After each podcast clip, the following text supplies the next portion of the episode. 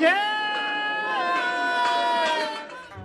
各位客官，里边请，欢迎来到法律小茶馆。有请中央电视台法律讲堂节目资深主讲人周密律师和您说说身边事儿，解解心中忧。各位听友，你们好，我是周密律师。张山的大学同学从外地来北京了，大伙儿呢把同学聚会安排在了离张山家挺远的地方，因为得喝酒，所以啊，张山没敢开车去。又担心聚会之后没有公交车，打车吧又挺贵的，所以呢就骑上了自家的电动车，赶赴了三十公里之外的酒店。夜里十二点多了，大家都该回去了。同学还问张山呢：“你那电动车回得去吗？这么远？”张山美滋滋的回答：“放心，我的电动车时速六十多，续航一百多，没问题。”张山是一路顺风带下坡，唱着歌就向城里的方向下山回家了。进城之后。红绿灯开始多了起来，张山看着家就在马路对面，干脆不等红灯，在人行道上就骑了过去。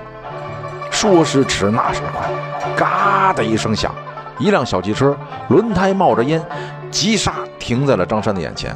可张山是停不住了呀！哎哎哎哎哎呦！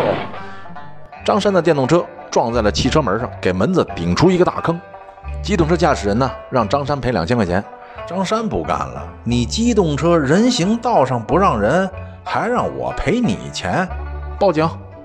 张山报警了。交警一来，让张山没想到的是，自己不光要赔钱，而且因为涉嫌危险驾驶罪还被刑拘了。张山冤枉的很呐！我就是因为喝酒才骑电动车的，怎么还危险驾驶啊？喝酒之后能骑电动车吗？电动车也算机动车吗？这些问题很多人都不是很清楚。那么我说说，你听听。根据《道路交通安全法》规定啊，机动车是指以动力装置驱动或者牵引上路行驶的供人员乘用或者用于运送物品以及进行工程专项作业的轮式车辆。非机动车是指以人力或者畜力驱动上路行驶的交通工具，以及虽有动力装置驱动，但设计最高时速、空车质量、外形尺寸符合有关国家标准的残疾人机动轮椅车、电动自行车等交通工具。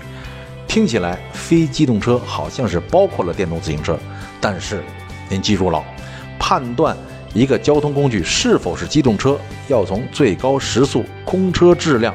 外形、尺寸等综合条件进行判断。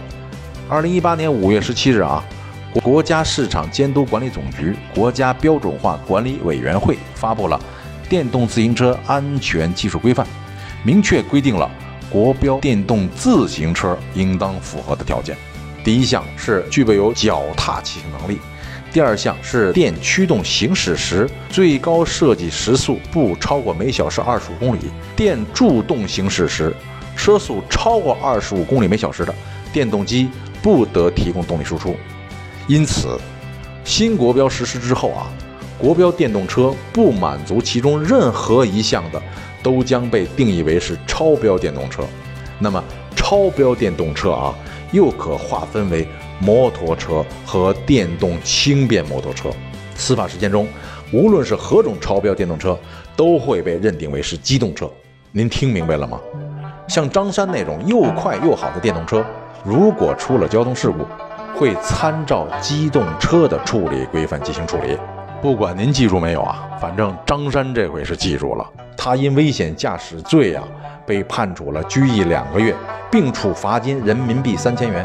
这正是开车不喝酒啊，喝酒不开车，其中可能包括那电动自行车。所以，有打算骑电动车的，或者已经骑了电动车的同志们，要加强学习了。这期节目就到这里，咱们下期再见。喜欢法律小茶馆的听友，记得点击上方订阅。每周二、四、六中午十二点，我们与您不见不散。如果您生活当中有什么烦心事儿、麻烦事儿，欢迎评论或私信留言，我在法律小茶馆等着您。